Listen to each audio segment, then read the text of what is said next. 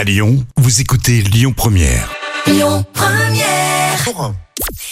Bonjour à tous, c'est TF1 qui s'est imposé hier avec les bronzés fonds du ski qui a rassemblé 5 millions de fidèles. Ça représente 26% de part d'audience. Derrière, on retrouve France 2 avec De son vivant.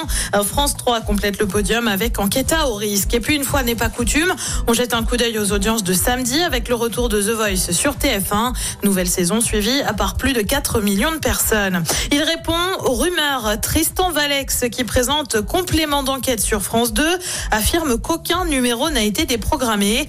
En cause, une rumeur qui évoque des numéros sur Gabriel Attal ou encore Rachid Dati, actuellement au gouvernement. Émission qui aurait donc été déprogrammée. C'est faux, répond le présentateur.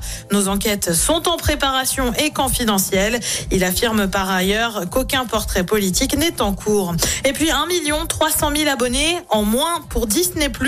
La plateforme perd des abonnés en cause la hausse des prix et le partage de comptes qui n'est désormais désormais plus gratuit.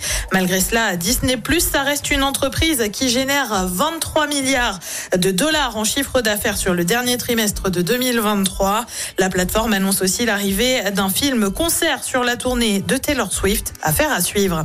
Côté programme, ce soir sur TF1, c'est la série La Tribu. Sur France 2, le film L'Enchanteur. Sur France 3, c'est une comédie avec Adopte un veuf. Et puis sur M6, c'est un épisode spécial des Baudins en Corse. C'est à partir de 21h. Écoutez votre radio Lyon Première en direct sur l'application Lyon Première, lyonpremière.fr et bien sûr à Lyon sur 90.2 FM et en DAB+.